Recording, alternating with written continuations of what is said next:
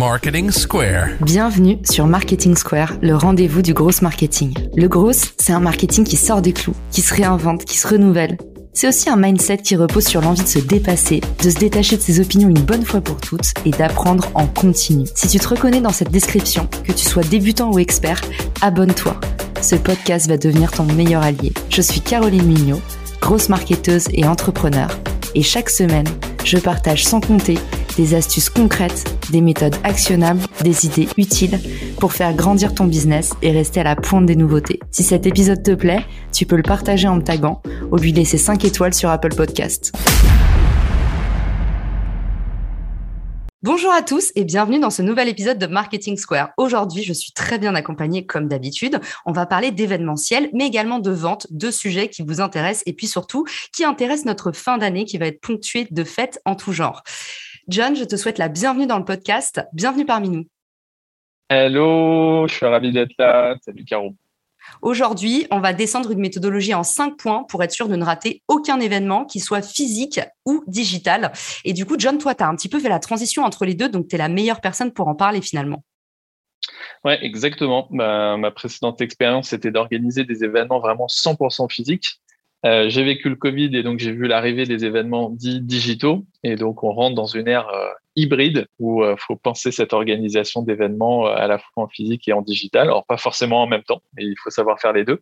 Et donc après pas mal de réflexions, bah, j'ai lancé ma boîte House of Tribes qui organise des événements. Voilà, pour nous et même pour les autres maintenant. Et du coup, juste pour lever le mystère, alors c'est quoi le plus difficile? C'est l'événement physique, le digital, l'événement hybride? Qu'est-ce que tu en penses, toi?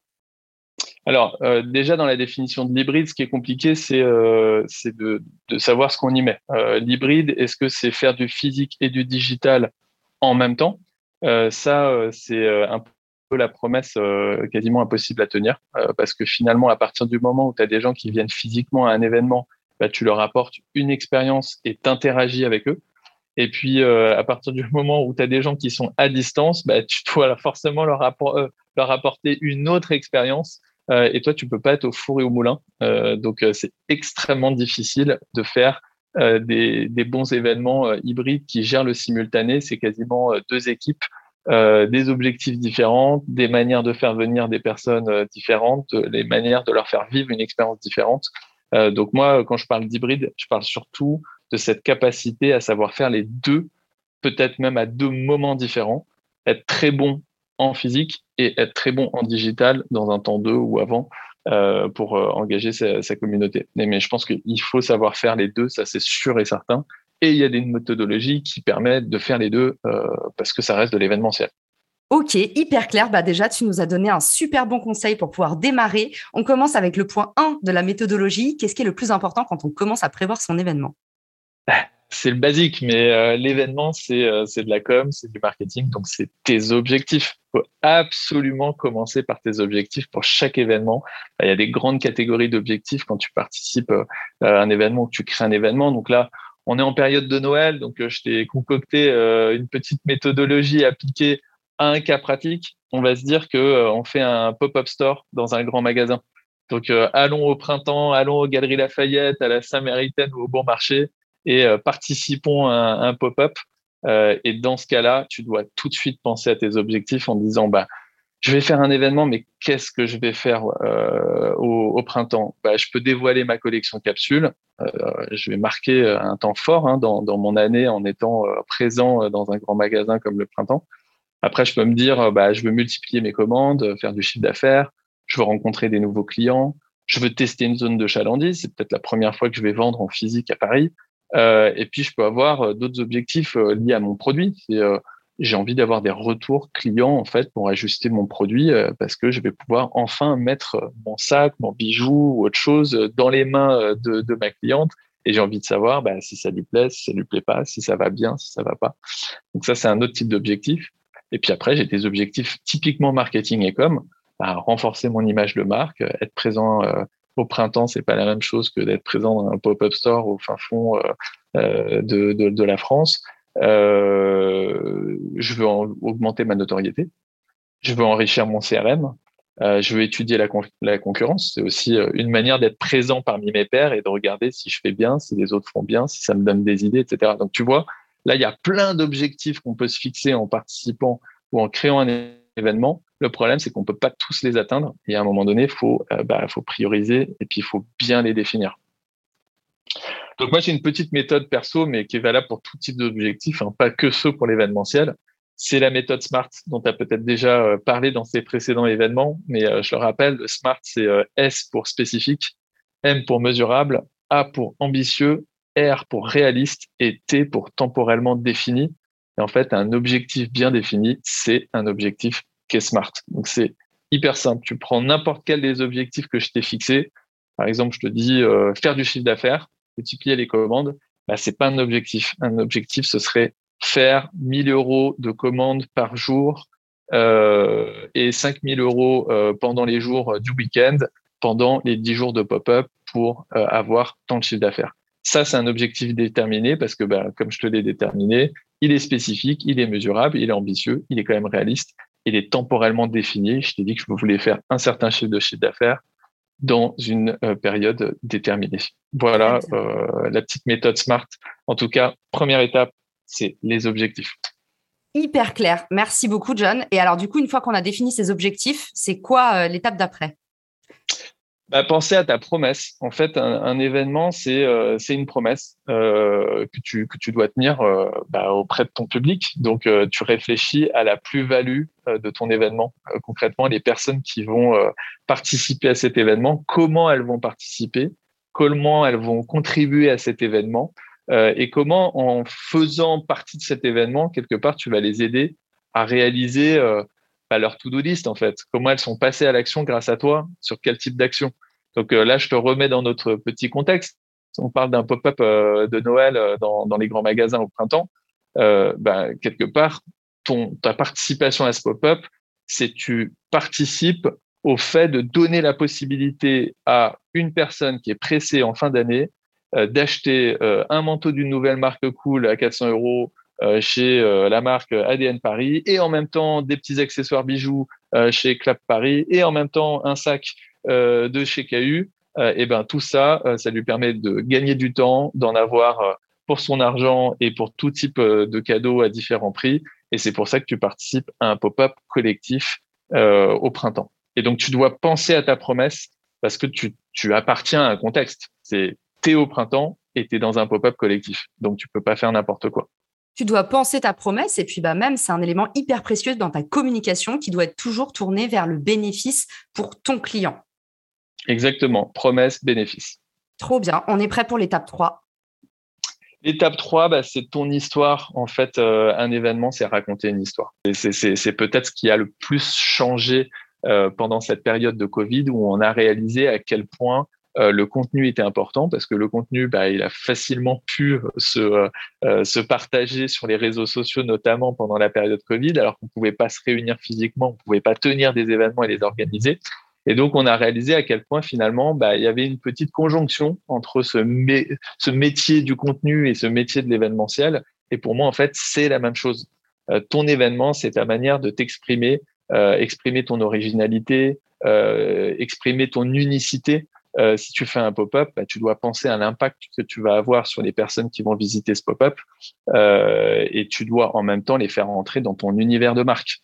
Donc euh, c'est là où le contexte est très important, c'est que évidemment en termes d'expérience multisensorielle, une personne qui arrive au printemps, elle voit des milliers de choses. Il y a la musique, il y a des stands dans tous les sens, il y a des odeurs, il y a des personnes.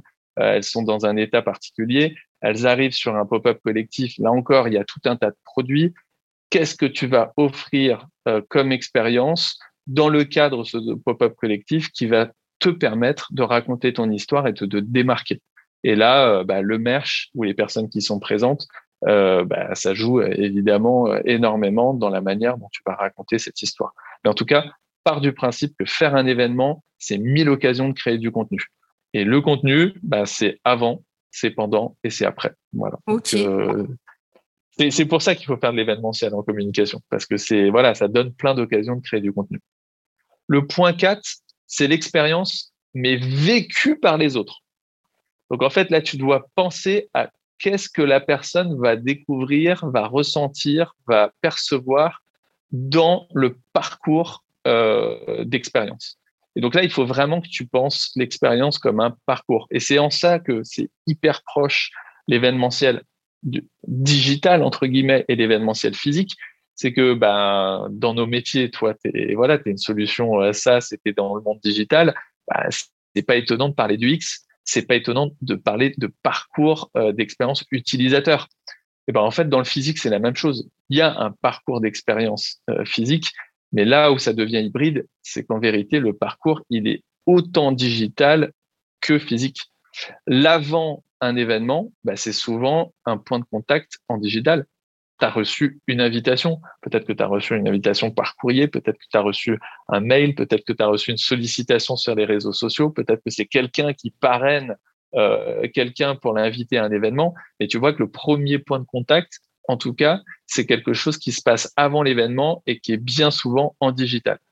Ensuite, tu dois penser ton pendant. Et là, le pendant, c'est euh, bah, très bien, on m'a invité à un événement, j'arrive sur l'événement et quelles sont les expériences multisensorielles que je vais pouvoir euh, recevoir? Quels sont les services euh, dont je vais pouvoir bénéficier? Qu'est-ce que ça va m'apporter? Quelles sont les émotions que je vais pouvoir ressentir pendant cette expérience pendant l'événement? et puis ensuite, il y a l'après. C'est oui, j'ai été sur un événement, mais bien souvent, bah, tu le sais, euh, bah, quand on est super content d'une expérience physique, on a tendance à partager son expérience, à dire à quel point c'était cool ou à quel point on a vécu une surprise qu'on n'avait pas évidemment prévue. Euh, et ça fait euh, bah, la beauté des rencontres et, et de l'événementiel. Donc vraiment, c'est séquencer l'expérience avec l'avant, le pendant et l'après en utilisant tous les moyens de communication et pas uniquement le physique. Donc, c'est du digital, c'est du physique, avant, pendant, après. Voilà, hyper, hyper important. Donc, on peut réfléchir en termes de persona et du X, même en événementiel. La partie euh, vraiment très opérationnelle. Et euh, c'est quoi la dernière partie, du coup? Bah, La partie, euh, je dirais, encore plus opérationnelle, c'est de penser tes moyens. En fait, voilà, faire un événement, c'est planifier, c'est faire en sorte que tu aies les bons moyens pour délivrer la bonne expérience en fonction des différents parcours d'expérience que tu as prévus pour, pour, pour les personnes que tu accueilles. Et ben donc c'est des moyens humains, c'est des moyens matériels, c'est des moyens financiers. Et en fait, moyens humains, moyens matériels, moyens financiers, ça se résume bien souvent par du temps. Donc il faut gérer du temps. Alors en fait, notre objectif euh, quand on est euh, un professionnel de l'événementiel, c'est de gagner du temps, c'est d'optimiser du temps. Donc on, on, détermine des plannings, on pose euh, des étapes et des jalons euh, en disant j'ai ça à faire avant et puis ensuite j'ai ça puis ensuite j'ai ça parce que tout ça c'est quand même des enchaînements de tâches hein, c'est des to-do qui s'enchaînent euh, euh, voilà qui, qui, qui, découlent à la chaîne. Et en fait ce que tu dois faire c'est optimiser ton temps. Et les deux personnes les deux choses qui vont t'aider à optimiser ton temps c'est trouver les bonnes personnes. Donc les bons prestats. Si tu as un bon prestat parce que tu te fais planter et que euh, tout de suite tu peux dire bah tiens je vais appeler euh, un tel parce que euh, je te dis n'importe quoi je vais servir des boissons et en fait mon partenariat boisson il a foiré. Bah, il y a bonne bonne chance pour que la personne qui s'occupe de ta restauration connaisse quelqu'un qui s'occupe des boissons et te mette en contact avec le bon partenariat boisson pour pour faire en sorte que ce moyen là tu n'aies pas à le payer parce que c'est un partenariat qui vient délivrer le service pendant ton expérience. euh, donc euh, le, le, bon réseau et les bons prestataires, c'est fondamental là-dedans.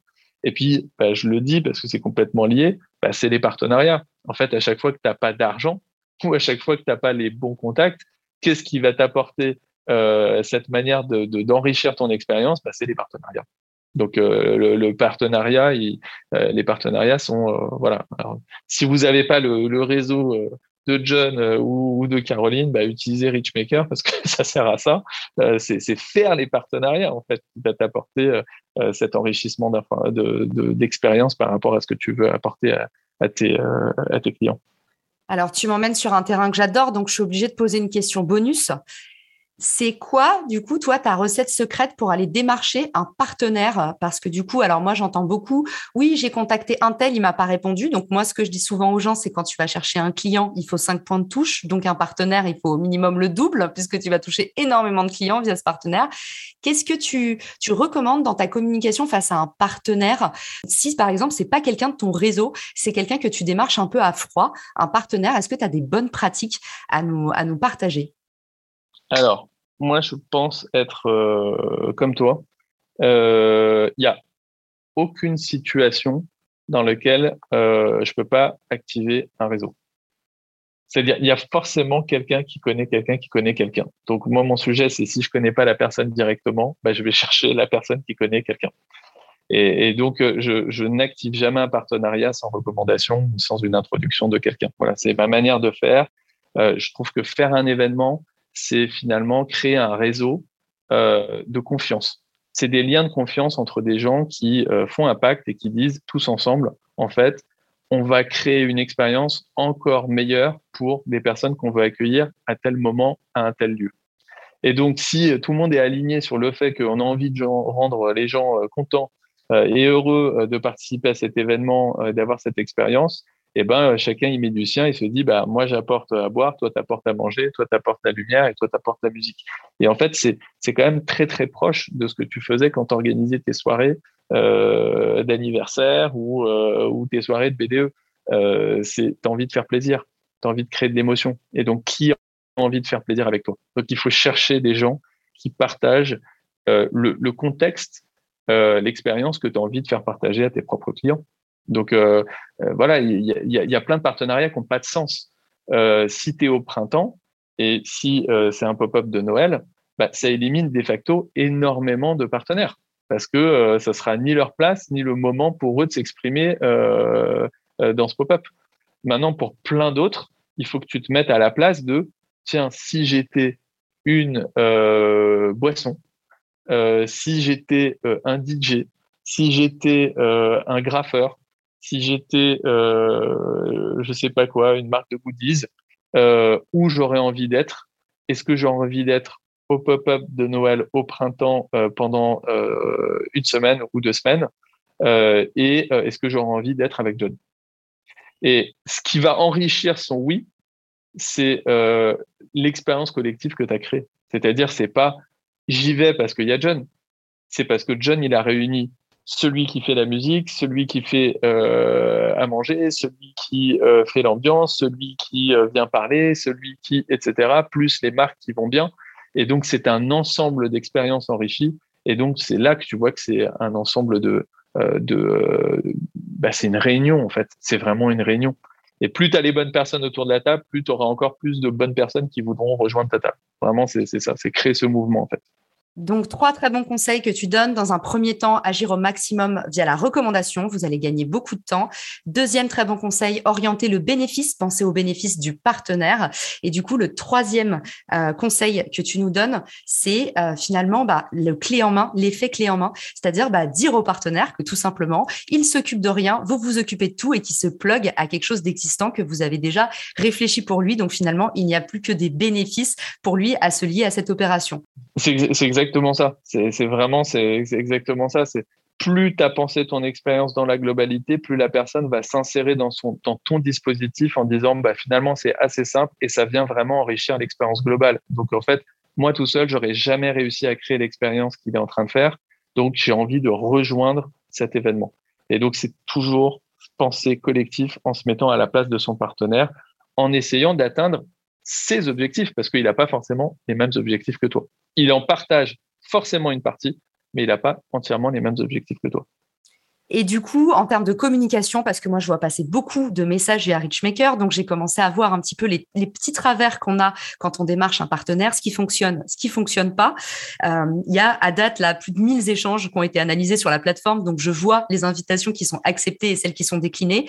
La vraie bonne pratique, c'est de tout de suite expliquer aux partenaires ce que vous recherchez. Et ça, je vois souvent passer des messages. Euh, coucou, je fais un événement. Est-ce qu'on peut discuter? Vous n'aurez, c'est Le partenariat, c'est comme dans la séduction. Vous n'aurez pas de réponse si vous n'avez pas une proposition de valeur ultra claire.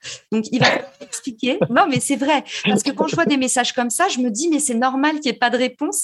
Et, c'est, voilà, on essaye de guider, nous, au maximum, les utilisateurs à avoir aussi les bonnes pratiques. Euh, parce que après la mise en relation, c'est un peu à vous de jouer, finalement, pour négocier. Donc, dans votre communication, tout de suite, la proposition de valeur hyper claire, comme vous a dit John, orientez ça, bénéfice. Qu'est-ce que le partenaire a à gagner, finalement, à venir à votre événement. Un, vous touchez son persona. Donc, parlez-lui de l'audience qui est affinitaire. Deux, il y a un bénéfice clair parce que vous lui proposez une opération qui est déjà montée. Et troisièmement, à vous de jouer pour apporter un peu votre secret sauce parce que ce qui compte aussi beaucoup dans le partenariat, c'est le relationnel. Donc, allez droit au but, soyez clair, montrez le bénéfice et puis surtout, soyez sympathique. Exactement. les, cinq points que je t'ai cités, en fait, euh, ils ont vraiment un ordre de priorité. Tu vois, je t'ai dit, c'est les objectifs, euh, les bénéfices, euh, l'histoire, l'expérience, les moyens. Si tu commences par les moyens, le partenaire, ça l'intéresse pas. Euh, tu vas jamais aller chercher ton partenaire en disant ah j'ai besoin de trois camions. Euh, oui, ok, donc ça c'est ce dont tu as besoin. Concrètement, pourquoi je te filerais trois camions, même si je suis une société de location de, de camions, tu vois? Et donc c'est pour ça que tu commences par tes objectifs pourquoi tu le fais, euh, ça c'est important de, les connaître pour toi. Mais tu vois, le, deuxième point, il est complètement orienté vers ton partenaire. C'est ta promesse, tes bénéfices. Qu'est-ce que tu vas lui apporter? Qu'est-ce qu'on va apporter à la communauté qui l'intéresse? En fait, on va aller chasser en meute. On va y aller ensemble pour apporter une expérience ensemble qui soit canon et pour que les clients de cette zone de chalandise fassent waouh, c'est canon. Et si c'est canon parce que fait John, c'est canon parce que fait euh, la marque de boisson qui aura euh, participé à cet événement. Trop bien. Et eh ben, c'était même, même plus euh, cinq astuces, c'était finalement sept clés pour réussir ces événements. Comme d'habitude, tu as surdélivré, John. Je savais qu'en t'invitant, j'allais faire le bon choix. Pour tous ceux qui veulent te remercier pour l'épisode, rentrer en contact avec toi, découvrir ce que tu fais dans ton agence, où est-ce qu'on peut te contacter? Alors, moi, c'est vraiment LinkedIn. Hein. Ça fait des années que je l'utilise euh, pour donner des, des, conseils aux gens, euh, pour me connecter aux gens, etc. Donc, donner, donner, donner avant de penser que vous allez recevoir. Ça, c'est le plus important. Euh, donc, LinkedIn, je, je, suis très actif. On a un site internet qui s'appelle houseofstripes.co qui montrera bah, le premier événement qu'on a organisé, nous, pendant la dernière Paris Fashion Week dans un nouveau lieu qui s'appelle La Caserne qui était un peu euh, notre euh, bah voilà notre business case pour montrer euh, notre savoir-faire en termes de d'événements physiques et, de digital. Et puis on aura bientôt une section Hot Studio puisque notre petit nom House of Tribe c'est Hot. Et donc on fait des hot events et, et, donc on fait aussi des hot contents. et tout ça, on le fait à travers un hot studio. Voilà. Et donc, vous pouvez aller sur le site internet et me contacter là-dessus. Voilà. Et puis, un dernier petit mot quand même. Euh, n'oubliez pas que l'événementiel, qu'il soit physique ou digital, ça doit être humain. Vraiment penser, penser à l'humain. Les gens qui participent à des événements, ce sont des humains. Tu leur parles comme à des humains et tu veux leur faire vivre deux choses, de l'émotion et de la surprise. N'oubliez pas, c'est des ingrédients clés dans tous vos événements. Eh ben, merci, John. J'espère qu'on sera invité avec les auditeurs à tes prochaines soirées hot. En attendant, je vous remercie à tous pour l'écoute du podcast et je vous dis rendez-vous à bientôt dans un prochain épisode de Marketing Square. Ciao! Merci à toi, Caro. À bientôt. Si tu as écouté jusqu'ici, c'est certainement que cet épisode t'a plu. Ce podcast est rendu possible par Richmaker, le Tinder du B2B comme on l'appelle. C'est une plateforme que j'ai lancée et qui permet d'identifier des partenaires compatibles en fonction de ton business. En gros, Dis-moi quels sont tes objectifs marketing et je te dirai qui va t'aider à les dépasser au sein de ton écosystème. Pourquoi aller chercher ses clients un par un quand on peut placer sa croissance en pilote automatique? Plus d'excuses, passe à l'action et à très vite sur Marketing Square, le podcast du gros marketing. Marketing Square.